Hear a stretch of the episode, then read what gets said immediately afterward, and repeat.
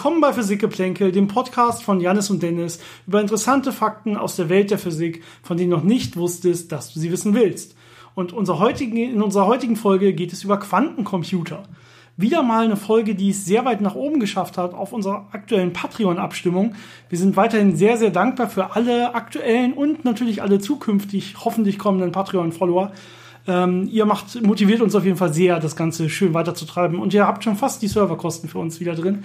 Dementsprechend sind wir schon fast auf plus minus null mittlerweile. Ja, aber uns macht das natürlich sehr viel Spaß. Das ist ein großes Hobby für uns geworden und äh, macht auch Spaß, sich wöchentlich zu sehen und immer mal wieder einen Kaffee zu trinken.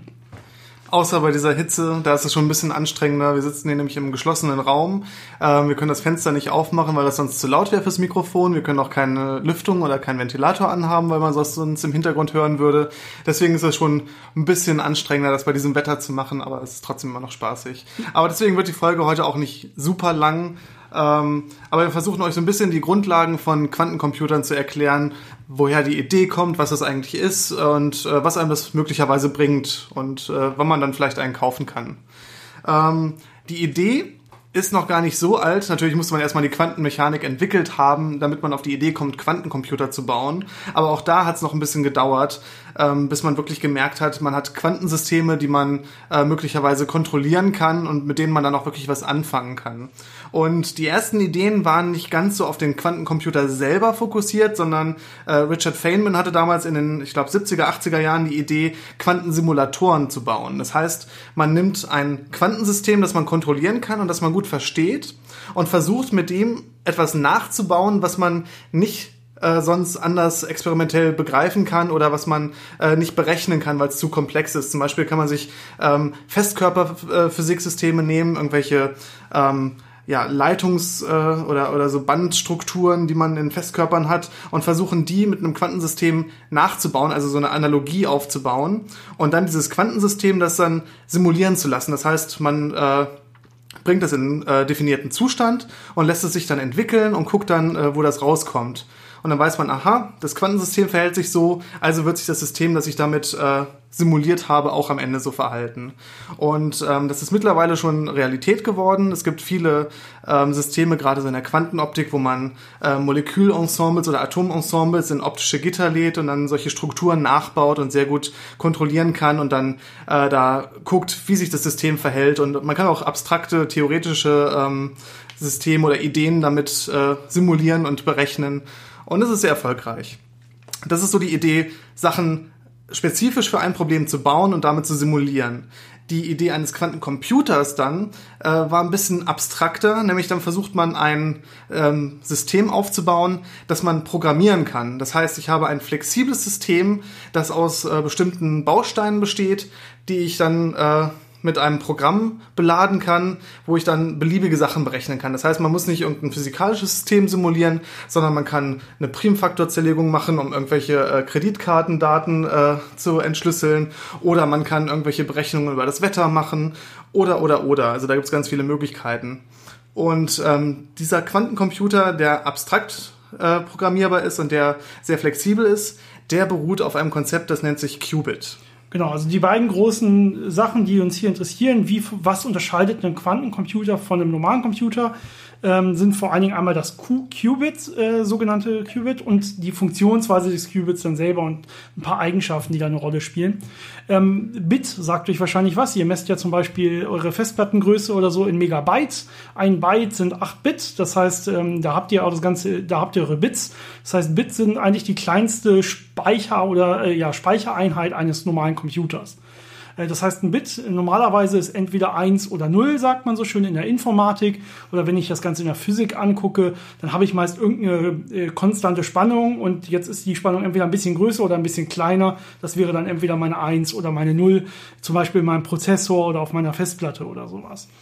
Und ähm, das Qubit, jetzt wie der Name schon sagt, Quantenbit, ähm, braucht jetzt hier Eigenschaften oder nutzt jetzt Eigenschaften aus von solchen Quantensystemen, die diese klassischen Bits gar nicht haben könnten.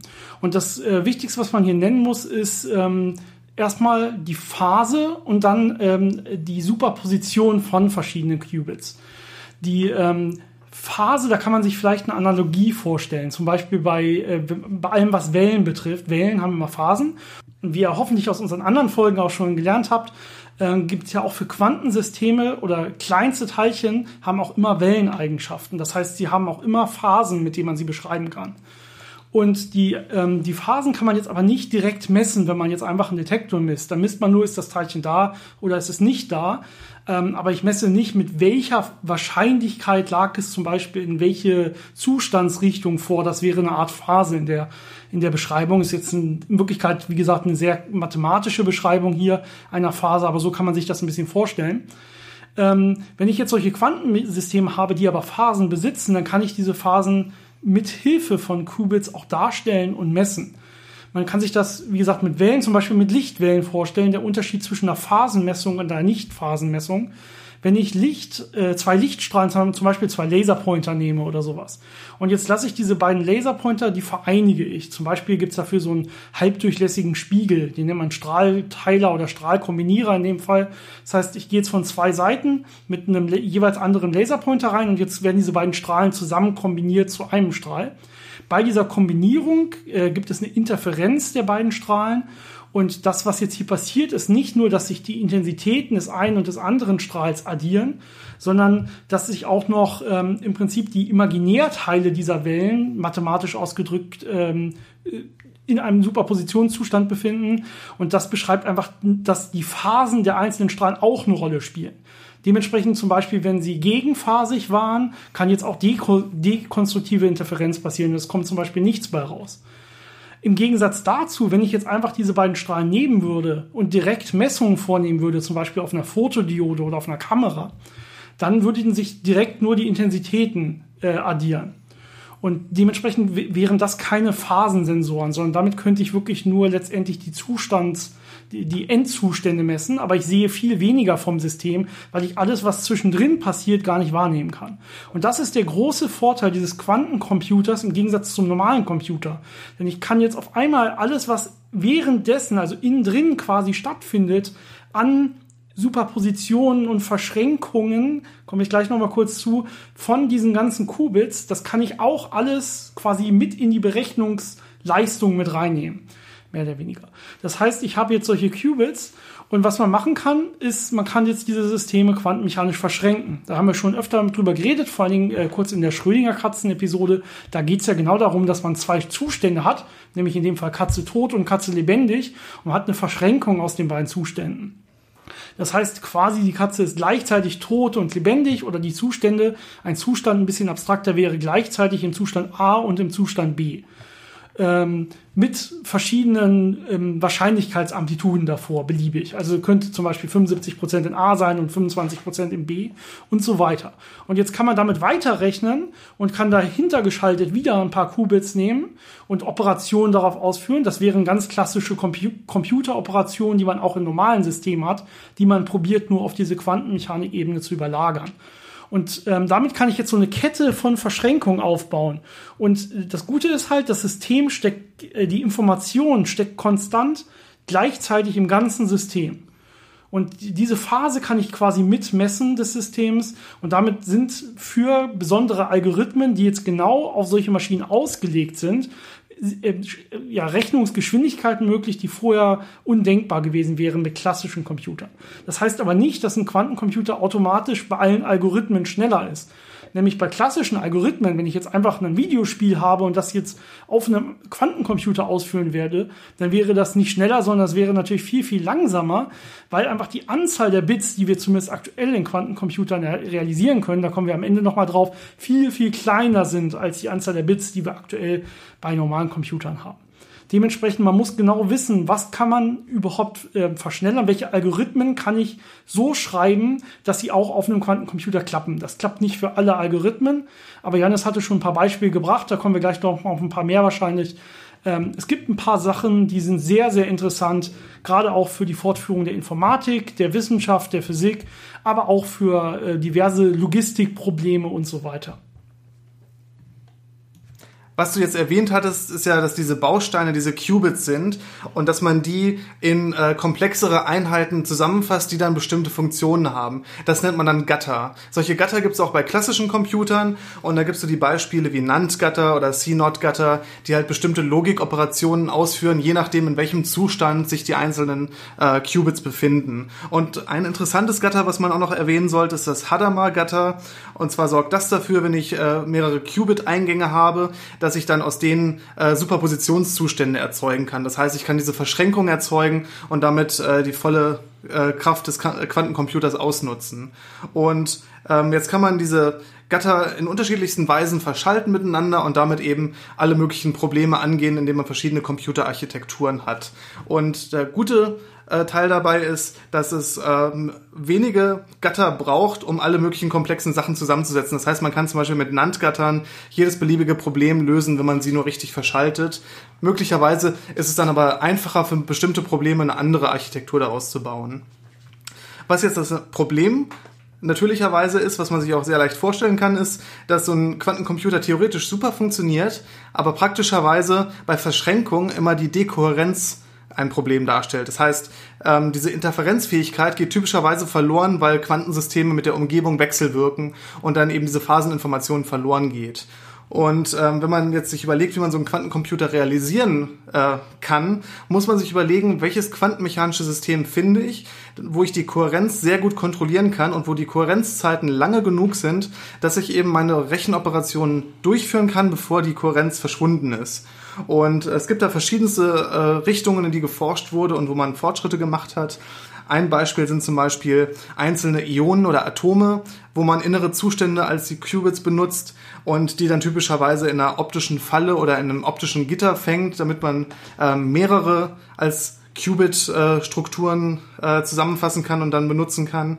Ähm, das ist sehr ähm, zuverlässig und äh, auch sehr vielversprechend und da wird viel geforscht und es gibt auch schon äh, Quantencomputer mit ähm, ja, zehn oder mehreren zehn Qubits, ähm, die man als solche Ionen äh, benutzen kann. Genau, eine Sache, wo man hier vielleicht noch unterscheiden muss, also wir hatten ja gesagt, bei normalen Bits ist das Ganze elektronisch gesehen ein bisschen mehr oder ein bisschen weniger Spannung oder 0 oder 1.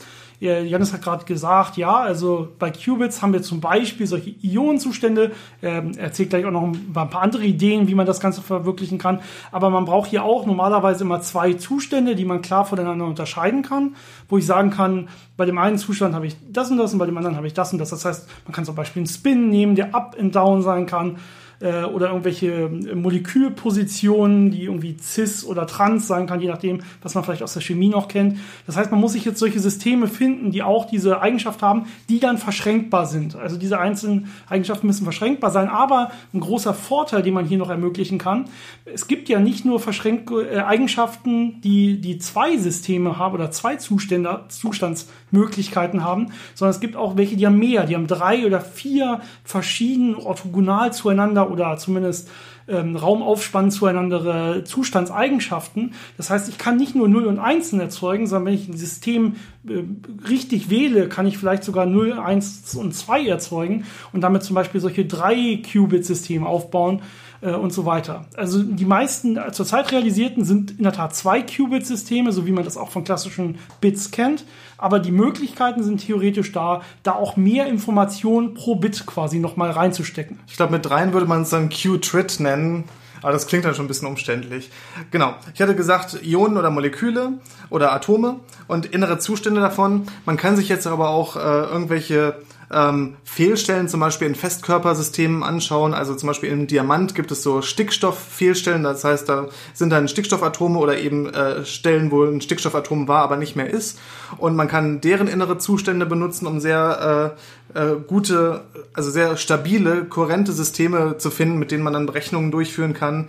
Ähm, man kann sich aber auch Photonen nehmen, die in bestimmten äh, optischen Moden sich befinden und äh, die dann verschränken. Man kann äh, supraleitende äh, sogenannte Squids, also so, so kleine ähm, ähm, ja, wie soll man das nennen? Superleitende Magnetfeldmesser, die halt so, So kleine Bauteile. genau, quantenmechanische Bauteile, die supraleitenden, bei superleitenden Temperaturen laufen. Da sieht man direkt schon die Probleme.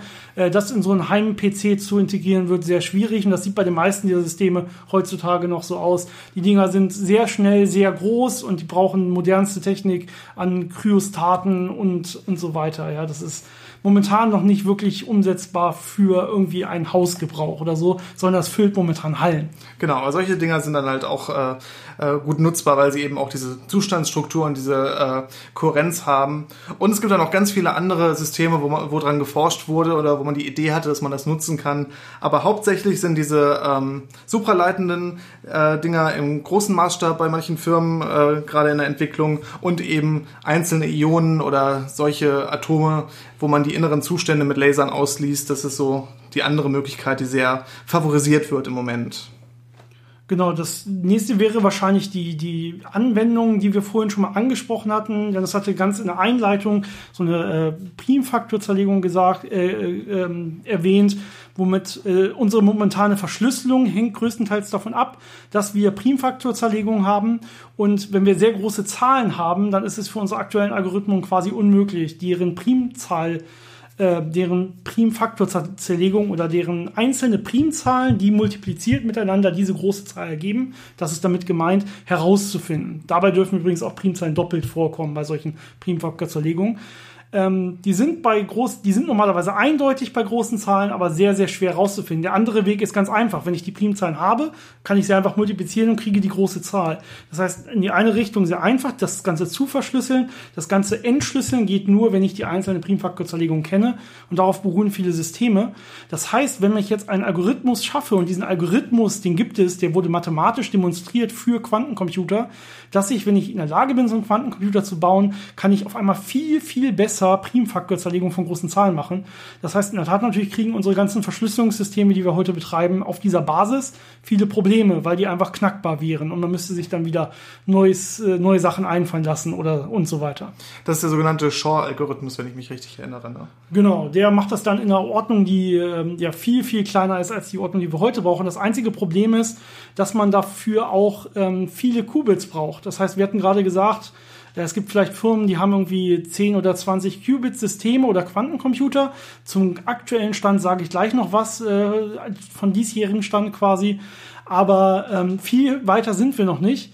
Und damit kannst du halt irgendwelche, ja, 20 gut, äh, 20 ziffergroße Zahlen quasi auch nur zerlegen. Das heißt, wir sind hier in derselben Ordnung. Wenn wir 20 Qubits haben, kann man vielleicht irgendwie 20 äh, zifferngroße Zahlen zerlegen. Wir sind noch nicht, man müsste quasi mit den Qubits in eine Ordnung von äh, Megaqubits oder so, äh, damit man dann wirklich einen guten, modernen Computer damit realisieren kann, der alles lösen kann, was wir bisher noch nicht lösen können. Und davon sind wir mit unseren aktuellen Systemen noch, noch meilenweit weg. Aber denkbar ist es. Es gibt jetzt physikalisch nichts Großes, was dagegen sp äh, spricht. Die beiden einzigen großen Punkte haben wir schon genannt. Dekohärenz des Systems.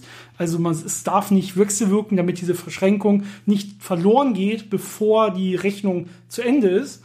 Und ähm, das zweite ist, dass man das Ganze so kompakt und klein hält, dass es auch irgendwo einsetzbar ist. Ich möchte da mal jemanden zitieren, der das so schön zusammenfasst als Technical Details. Also es sind keine fundamentalen Probleme, man muss einfach nur die technischen Lösungen finden. Genau, also nur forschen, forschen, forschen. Dann vielleicht abschließend noch den aktuellen Stand. Ähm, es gibt zwar dieses Jahr eine Firma, die äh, mitgeteilt hat, sie hat einen Quantencomputer realisiert und sie ist jetzt in der Lage, das Ganze mit 100 Qubits hochzuziehen. Ähm, aber sie sagt selber nicht genau wie und äh, das ist, hört sich nach einem sehr ja, großen Versprechen an, was sie nicht halten kann. Aber der aktuelle Stand der größten Firmen, die wir so kennen, die daran forschen, nämlich IBM, Intel und Google, äh, die haben Ende 2018 Systeme präsentiert. Ich glaube, Google hatte da gewonnen. Die hatten ein 72-Qubit-System. Ähm, und diese drei Systeme oder diese drei Firmen waren jetzt alle an der Grenze, wo man das erste Mal mit deren Quantencomputern schneller rechnen konnte, diese Algorithmen, die dafür getestet wurden, geschrieben wurden, als mit klassischen Computern. Das heißt, bisher konnte man immer noch, wenn man einen Quantencomputer hat rechnen lassen, konnte man immer noch testen mit einem klassischen Computer, hat er überhaupt das Richtige ausgerechnet zum Beispiel. Und wie schnell war der denn? Wie viel langsamer ist er denn noch als der klassische Computer? Wie viel Qubits brauche ich mehr, damit der irgendwann mal schneller wird? Und jetzt sind wir das erste Mal an der Grenze. Da können wir Sachen ausrechnen mit Quantencomputern, die können klassische Computer nicht mehr in vernünftiger menschlicher Zeit ausrechnen. Und das ist natürlich eine tolle Grenze, die da jetzt letztes Jahr gerade überschritten wurde. Und das gilt natürlich, wie gesagt, nur für sehr spezifische Algorithmen, die genau dafür entwickelt wurden. Man kann immer noch nicht seine aktuellen äh, Spiele darauf spielen und wahrscheinlich wird es auch nie für sowas gut werden. Ähm, aber diese anderen Anwendungen, Primfaktorzerlegung, aber auch zum Beispiel die Suche in großen Datenbanken kann extrem ver äh, vereinfacht werden. Wir haben ja diese großen äh, künstlichen Intelligenzsysteme, die auf äh, multidimensionalen Matrizen beruhen und es ist ähm, einfach darin, Sachen abzuspeichern, aber es ist meistens schwer, Sachen wiederzufinden, weil die Systeme so riesig sind. Solche, solche wieder, solche Finde-Algorithmen in solchen multidimensionalen Datenbanken kann man zum Beispiel algorithmisieren und das dann auf solche Quantencomputersysteme anwenden und damit das Ganze, ja, die, die Zeit, in der ich das finde, viel, viel kürzer machen. Ähm, Janis hat schon Wettersysteme angesprochen, all diese sehr, sehr komplexen Sachen, die in großen Datenstrukturen zusammengefasst werden. Und das ist ja, ja unsere Zukunft eigentlich als Menschheit. Wir sind ja im Informationszeitalter und alles beruht immer nur auf diesen größeren, größeren Daten und diesen ganzen Zusammenhängen untereinander, die auch wieder in einzelnen Datenpunkten abgespeichert werden.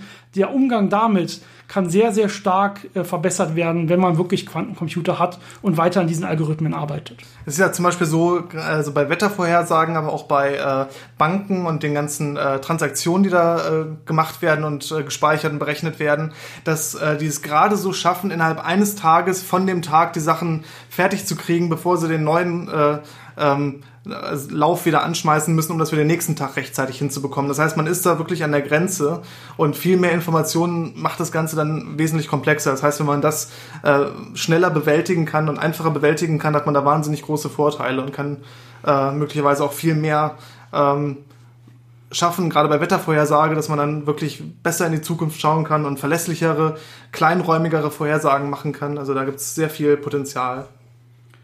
Gut, ich glaube, das war ein guter Überblick. Wir halten, ich sehe uns beiden gerade an, dass wir nicht viel länger aushalten in diesem kleinen Raum. Äh, wenn ihr, das war ein sehr komplexes Thema und das sind sehr viele komplizierte Ideen in 20 Minuten gewesen, die wir jetzt ungefähr gedreht haben. Äh, wenn ihr Fragen habt, fragt ruhig und wir nehmen uns auch die Zeit vor den nächsten Podcast und beantworten diese Fragen in Ruhe. Oder wenn Sie, wenn ihr das nicht wollt, schreiben wir euch einfach auch nochmal per Mail eine Antwort oder auf unseren ähm, Social Media Kanälen. Also ihr könnt uns wie immer erreichen über unsere Mail physikgeplänkel at gmail.com. Physikgeplänkel zusammengeschrieben, geplänkel mit AE. Äh, findet ihr auch in den Show Notes alles nochmal zu diesem Podcast als Links direkt. Dann äh, Facebook-Seite Physik-Geplänkel, unsere Instagram-Seite Physik-Geplänkel und wir antworten natürlich auch immer auf äh, Patreon selber äh, und würden uns sehr freuen, wenn ihr uns da folgt. Ansonsten sehen wir uns nächste Woche wieder. Es soll jetzt ja wieder gewittern und vielleicht die Temperaturen um einiges fallen. Momentan ist mir das ehrlich gesagt ganz recht.